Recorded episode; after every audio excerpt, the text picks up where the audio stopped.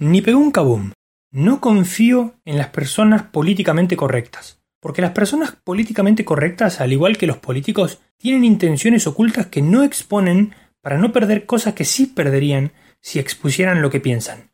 Contrario a lo que todo el mundo cree, el tipo políticamente correcto es un tipo egoísta, porque su fin último, al no exponer lo que realmente opina, es reservarse para él cosas que perdería si manifestara su opinión real.